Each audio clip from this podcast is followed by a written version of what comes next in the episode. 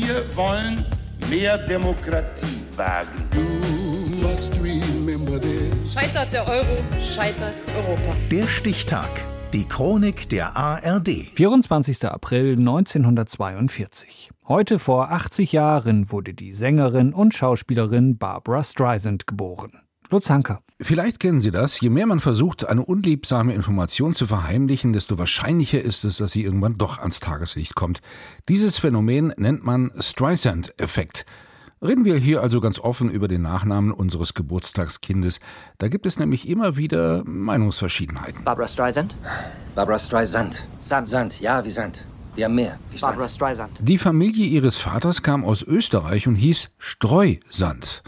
Alles ganz schön kompliziert. Und dann auch dieser extravagante Vorname. Barbara mit zwei A. Das dritte in der Mitte musste raus. Sie wollte etwas Besonderes sein. Die Streisand ist ein Weltstar, ohne Wenn und Aber, vor allem durch ihre Musik.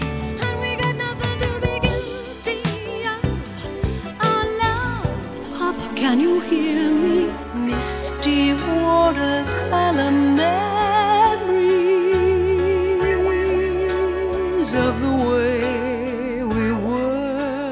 Keiner kann Kitsch so wie sie. Ihr glockenheller Mezzosopran war zwar manchmal etwas penetrant und nie wirklich trendy, aber immer erfolgreich. In der ewigen Hitparade steht sie vor den Beatles und den Stones. Nur Elvis hat noch mehr Tonträger verkauft. You don't bring me flowers.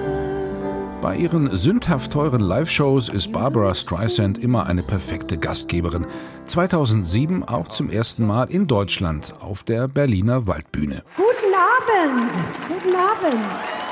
Entschuldigung für meine deutsche Aussprache. Die zuweilen etwas zickige Diva mit dem Silberblick und der großen Nase hatte auch bei ihren Filmen meistens den richtigen Riecher. Gleich ihr erster bringt ihr einen Oscar. Hello, gorgeous. Altmeister William Wyler besetzt sie 1968 in Funny Girl als Frechdachs und Nervensäge. Das macht sie brillant und der Regisseur lässt ihr viel Raum dafür.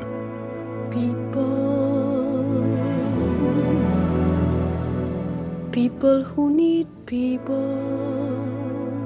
Sie kann fast alles. Sexy und schrill als Quasselstrippe in Iswas Dog oder das ganz große Gefühl mit Nick Nolte in Herr der Gezeiten. Then let's just be friends. Und dann natürlich ihr liebster Film, Jentel.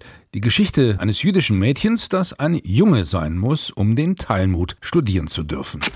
There's not a morning I begin without a thousand questions running through my mind. Gentle for the thousandth time, men and women Have different obligations, I know, but Don't ask why. Drehbuch, Hauptrolle und Regie natürlich Barbara Streisand. Die Frau mit dem Überego inszeniert sich am liebsten selbst und hat gerne alles unter Kontrolle in ihrer bunten Barbara-Welt. Barbara Streisand. Sie ist Amerikas Schwulen-Ikone, spendiert Millionen für wohltätige Zwecke und unterstützt die Demokratische Partei. Heute wird Barbara Streisand die mächtigste Entertainerin ihrer Generation 80 und darf sich in ihrer Strandvilla in Malibu das Ständchen gleich selber singen.